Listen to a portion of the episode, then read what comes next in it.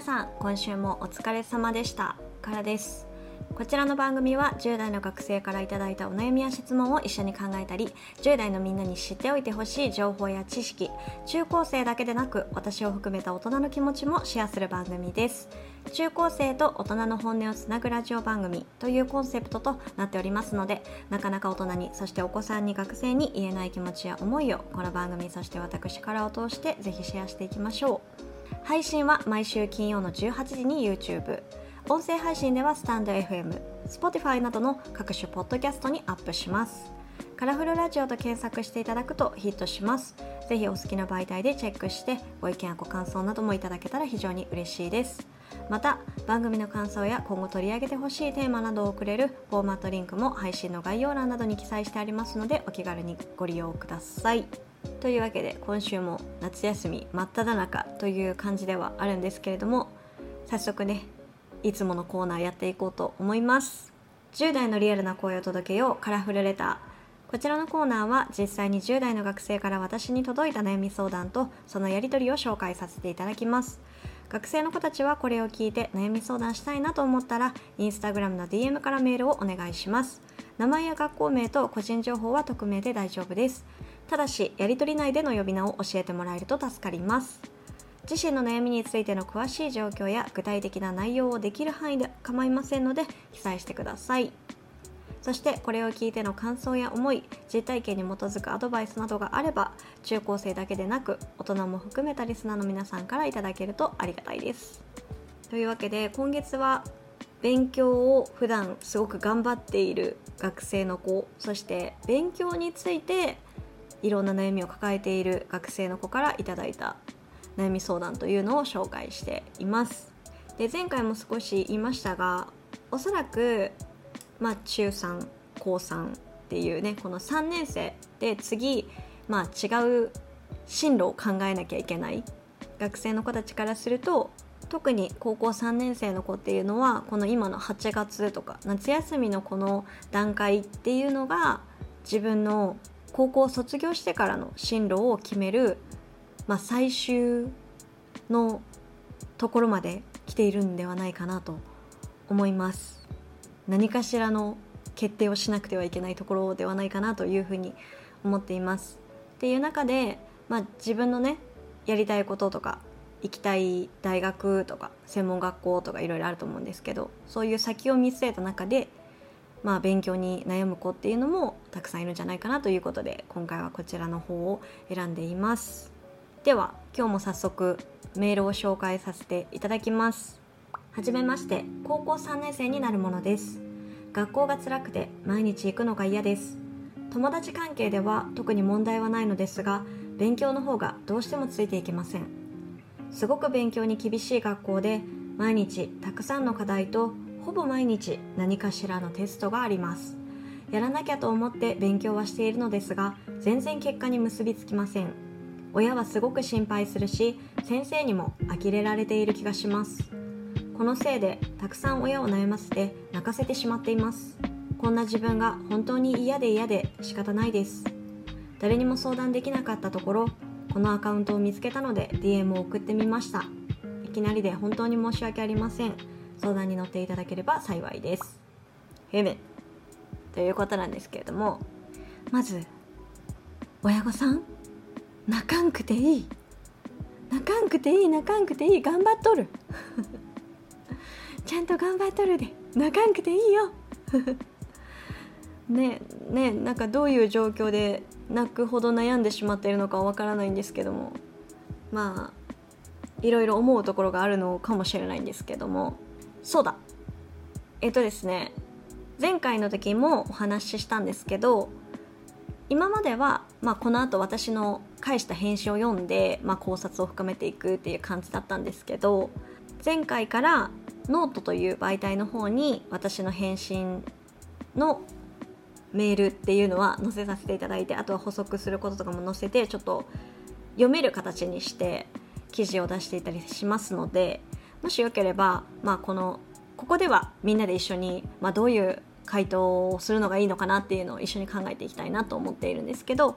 実際、まあ、こういう相談を受けた時にこういうふうに返すのかなっていうのが自分の中で思いついたりとかカラさんどうやって返したのかなと思えばぜひノートの方を概要欄からチェックしていただければ非常に嬉しいなと思います。というわけで、まあ、一緒に考えていこうと思うんですけれども、まあ、私がこのメールを読んで一つもうまず言いたいのは自分のことを育ててくれてる親御さんだったり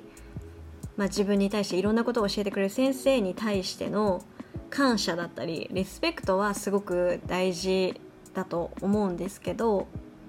だからってそのせいで自分を追い込む必要はないなっていうふうに思うしその自分以外の誰かが自分に対して求めている結果だったり評価だったりあとは期待しているものっていうのに全部答える必要なんてなくてそう自分以外の誰かの他人の思いを全て受け止めて形にしてあげようとする必要はないんですよ。そもそも将来に関することだからね勉強ってだから自分がその結果と向き合えればもうそれでいいんですだからあんまりなんかこう誰かがこう自分の結果に対して悲しんだりしたとしてもそれが自分のせいだっつってうーってならなくていいんですよ。うん、なんか結構そういうのって自分としては別にこれぐらいの点数でよかったななんかもっとできてないと思ったのにできてるなって思ってもなんかそういう他人の評価としてもうちょっと頑張れたんじゃない？みたいなのがあるとおなんかダメだったのかなっていうふうに思っちゃうじゃないですか。なわけない。なわけないなわけない。自分がええと思ったらええんや。そうそう。そうなんです。やっぱり特にねさっきも言ったみたいに勉強って学生のうちの勉強って何につながっていくかっていうと、まあ、その次のステップで考えた時にこの子は高校3年生だったけどってなったら大学に進学するのであれば大学進学するために必要な入試に自分の学力が必要なのかどうかっていうところじゃないですか。どれだけ必要なのかどうかっていうところじゃないですか。私結局そうやってなった先に見えてくる自分の将来の夢に対して今自分がどこにいるんだろうっていう話だしあんまり自分以外の人は関係ないんですよ。そう。将来の夢を自分が持ってたとしてそれになってもならなくてもあんまり困んないですよね。それこそ先生も困らないしうん。あとはその自分の人生において責任を取るのは絶対的に自分なのでそうそういいのです。そんなことは気にしなくて。っていうふうに思うので、まあ、まずはそういう人たちの言葉自分がちょっと気持ち的にブレてしまいそうなネガティブな言葉とかネガティブな感情っていうのは受け取らなくていいと思うんですよね。まあ、もし言われたとしてふーんってこうする しちゃっていいかなって思います。自分のところでしっかり受け止めてで何だったら飲み込んで消消化してみたいな。っていうのはしなくていいんじゃないかなっていうふうに思います。うん、でもしもうちょっとできるのであれば同じように悩んでる子ではっきり親とかには言ってもいいかもしれないです。泣かれると困るんだよねみたいな。私は私なりに頑張ってるしなんか自分が頑張りたいと思うんだけどそのお母さんお父さんが泣いちゃうことによってこう気が散るんだよねって。言い方きついな。言い方きついな。なんかちょっと私もブレちゃうからあんまりそういうのは私の前ではやめてほしいとか言ってもいいんじゃないかなって。そう。私なりに頑張るから。っていうのでいいんじゃないかなって思いますね。そうだね。あんまり、うん、この言い方が正しいとは思わないけど、まあ、お互いに不安に思っていることとか何がそんなに悩みになっているのか？こう自分の中でこう辛いのかっていう話はしてみてもいいかもしれないです。親御さんなりに考えている不安っていうのもあると思うしでも自分はそういうことを敏感に受け取ってしまっているっていう事実を伝えた上で私はでも私なりに頑張ろうと思ってるんだよっていうことは伝えてもいいんじゃないかなっていうふうに思います。そう多分決して不安にさせようと思って泣いてしまったりこう感情が出てしまっているわけではないと思うのでそこについては、まあ、もしできそうであればちょっとそういうのされると私も不安になるからやめてねって言ってみてもいいんじゃないかなと思うしあとはもう一つ先生が呆れる態度をとっている呆れているような気がするっていうことについてなんですけどそこについてはうーもしそれが本当に A さんに対して呆れていてそれを隠せずにいる状況なのであればうん正直それは先生側の落ち度じゃないかなっていうふうに私は思います。はあ、うんでもでもそう思います。ただ実際そういうことはほとんどないと思ってるしそう願いたいんですよね。自分の目の前の生徒の力になりたいっていう風に思っていたとしたら呆れるっていうのはありえなくてただどういう風にこう伝えたりとかどういう風にしたらこの子がもうちょっと伸びやすくなるのかなっていうことは考えているんじゃないかなっていうふうに思います。先生もしかしたら困惑しているのかもしれないしそれはちょっと分かんないですけどほぼほぼちゃんと生徒のことを思っている先生であれば、まあ、目の前の生徒が勉強についてすごく悩んでてけど頑張っててでも結果になかなか結びつかないっていう状況を見た時に呆れるっていうことはほぼ考えられないなっていうふうに思います。なので、まあ、それはねもしかしたら自分が不安すぎてそういうフィルターがかかってるのかもしれないし一旦それも考えてもらえたらなって思うんですけどただ先生の感情がどうであれ あんまなこういうこと言うとすごい冷たい人みたいになるからあんま嫌なんだけど先生の感情がどうであれ、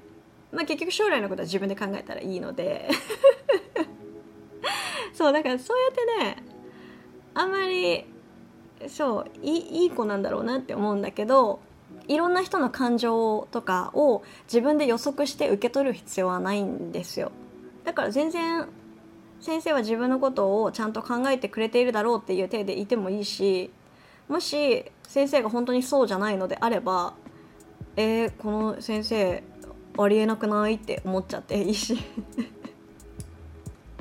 そう。あくまで受け取るだけじゃなくて自分もしっかり思って考えて意見を持って OK なのでそこはじっくりね考えてみてほしいなっていうのとあとは、まあ、最初からずっと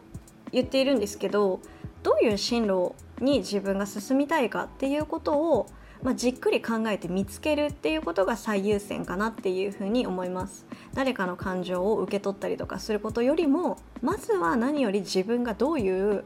道に進みたいかどういう将来の夢があるかとか目標があるかどうなっていきたいかっていうことを見つけることが最優先じゃないかなっていうふうに思います。まあ、これが少し自分を安心させる材料にもなってくるなっていうふうに思うのがなぜなら日本の学校のカリキュラムっていうのは大学受験をゴールにしてんじゃないのっていう感じのカリキュラムじゃないですか。で結局進路先が決まってどういう道に進みたいかどういう学校に行きたいかっていうのが決まってきたら自分がそこに対して必要な学力とか必要なレベルっていうのが分かってくるじゃないですか。だから今成績が上がらないとか今成績が伸びない出てない結果出てないとかっていうことに悩む必要はあまりなくて自分がクリアしたいハードルに対して今自分がどこにいるのかっていうのを見てでそこに対してこれからどういうステップを踏んでいくのがいいんだろうかっていうことを考えていけば何も心配にする必要なんかないかなっていうふうに思います。そうそれこそねどういう経緯で自分が進学するかっていうことも関係してくると思うんですけどそれが推薦を取りたいのか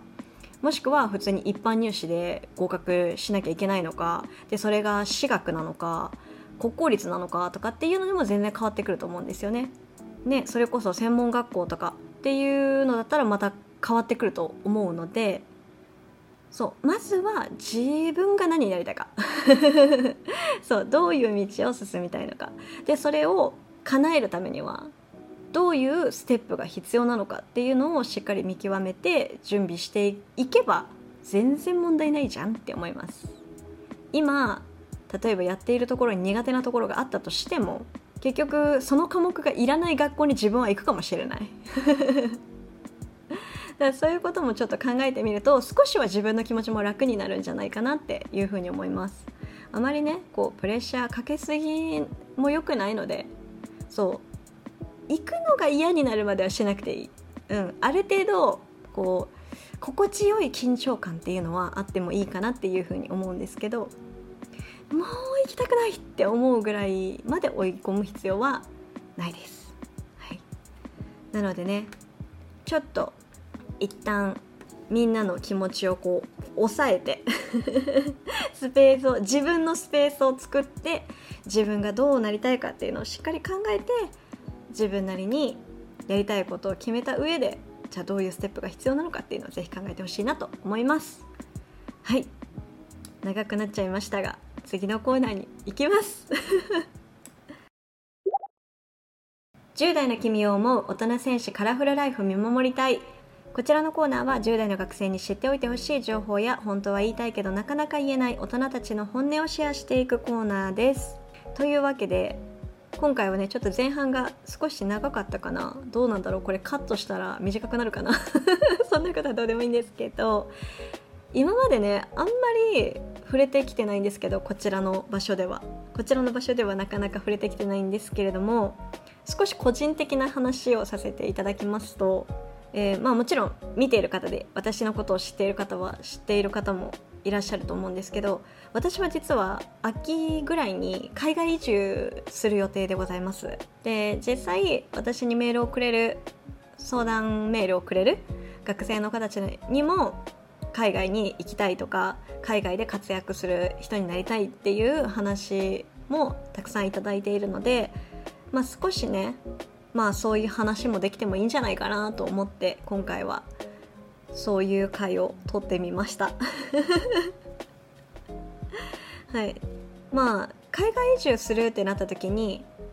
なんで行こうと思ったんですか？なんで日本でようと思うんですか？っていうのがほとんどの人から聞かれることだったりするんですけどまあねこのきっかけになったのはもう良くも悪くもコロナだと思います。うん、コロナが始まって、まあ、私だけじゃなくてたくさんの人が、まあ、自分の身を置いている環境っていうのを本当に考えたと思うし人間関係とか働く環境とか学校のこととか家族のこととか本当にいろんなね自分が身を置いているコミュニティとかその状況っていうのを考えながら過ごしてきたと思うんですけどそんな中で結構これからどうやって生きていきたいかなっていうのをすごく考えたんですよ。自分がどういうふうに生きていきたいかっていうのを考えた時に私はシンプルに一人の人間として生きていきたいなっていうふうに思ったんですよね。っていうのもやっぱり今監視社会って言ったりするみたいに特に日本にいると他人から見ての自分っていうのがすごく強くなってしまいがちなんですよね。自分がこういう人間だっていうことではなくてあなたはこういう人だよねっていう見られ方をすることが多いしで結局それが知らず知らずの間に自分がこうありたいっていうのを蝕んでいくみたいな感覚っていうのがあるなっていうことにも気づいたしであとはこれはね平和だし安全だしっていうところだと思うんだけど私最近電車の中とかで周りを見渡した時にみんながスマホ見ているあの世界があんま好きじゃないんですよね。もちろん自分も必要に応じて使うし便利だと思うしね。うん。めちゃめちゃ今も iPhone に向かって喋ってるからね。バリバリ使うんだけどなんだろう。結局情報とかなんかこの画面に支配されているような世界っていうのがあんまりなんだろう温度を感じないなっていうふうに思っていてなんかもっと周りを見渡したり誰かの顔を見たりすることによってこう感情が動くっていうのが自然なんじゃないかなっていうふうに思っていたりするんです。で結構そこは海外に行って思ったことで海外に行くとまあ国にもよるんですけどあまり携帯をいじってる方っていうのはいいないんですよね。歩きスマホとかもほとんどいなくてまあそれは安全面とかもあるんですけどでもだからこそ街行く人と目があったりなんか会釈できたりなんかそういう何気ないこう一瞬のコミュニケーションみたいなのが溢れていたりするんですよ。っていうのを感じた時になんかこっちが人間っぽいんじゃないかっていうふうに少し思っちゃってそういうのに憧れたなっていうのがありますなんかこうどんどん温度がなくなっていっているような感覚になってしまったっていうのがありますでまあ人に関してはそんな感じでしょ？で、まあ、仕事に対してももっと楽しく自分を表現できるような感じでお仕事ができたらいいのになって日本で仕事をするってなったらなぜだか自分を押し殺さなきゃいけないとか無理しなきゃいけないとかそういうネガティブな言葉しか出てこなかったりするんですよね。けど実際自分たちが生きていくためにじゃあ働いていくっていう風になった時にそれって決してネガティブなのかなっていう風にずっと思っていてだからもう少しこう自分らしく生きていきたいなって思ってでそれはその中には自分も大切にしたいし自分の家族とか自分の友達とか大切な人をシンプルにこう大事にしながら生きていきたいなっていう気持ちもあってってなった時にねなんかうーんその少しずつ自分が温度を感じれなくなっているというか、まあ、私自身が多分ね日本にいると多分ちょっと飲まれちゃう時が来るんじゃないかなと思って。だから一回ちょっと離れてみてもちろん日本も好きだしっていう中でこう自分らしさっていうのをもっと強く持った自分でいたいな人生において みたいな感じです。はい、でで今の時代はそれこそさっきねちょっとスマホとかね 情報社会について文句言ったところであれなんですけどなんだったら別に海外にいたっていくらでもやり取りできるし飛行機とかもね、まあ、ちょっとコロナの関係もあってちょっとずつ戻ってきているような状況ですけど、まあ、移動もそんなに苦にならない。そして LCC とかね格安航空券使えばさ割と安く移動できるわけじゃない？だからそういう意味でも自分が生きてみたいとかこういう風に生きたいなって思ったらその場所で生きてみるっていうのもいいんじゃないかなってそうやって当たり前に日本に生まれて日本で生きていくっていうのも素敵なことだけど自分が生きやすい場所とか自分らしく入れる場所っていうのは地球の中で探せばいいんじゃないかっていう考え方に少し変わってきてて。ででも自分のルーツはやっぱり日本にあるから日本に帰ってきたい時に帰ってきて会いたい人には会いたい時に会ってなんかそういうちょっと自分が思うままに生きてみるのもいいんじゃないかなっていうふうに思ってでそれも今の時代なら可能なんじゃないかなってっていうのと今の自分ならそれができるんじゃないかなっていうふうに思ったので実際行動に移そうかなっていうふうになりました。めちゃくちゃ個人的な話でめちゃくちゃ説明は下手くそでしたが分かっていただけたでしょうかまあとにかくですね私が伝えたいことは本当に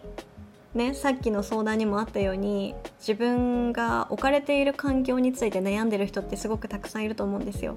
自分のやらなきゃいけないことがたくさんあったりとか家族のことだったり学校のことだったり友達のことだったりいろんな人のことで心を痛めたり心を削って毎日生活してる方ってたくさんいると思うし結局そういう少しずつの積み重ねによって自分のやりたいこととか自分自身を諦めてしまったりする人もいると思うんですけど、まあ、実際私もね30過ぎですよ。になってさそれでこうやって YouTube 始めたり海外移住を考えたりして行動しているんですけどまあそれをね世間の人がどういうふうに言うかはまあ私は知ったこっちゃないんだけど。そう。ないんだけど私が言えるのは私は今すごくそういう自分なりの挑戦がすごく楽しいし自分の人生がこう面白くなってきたなっていう感覚があるんですよ。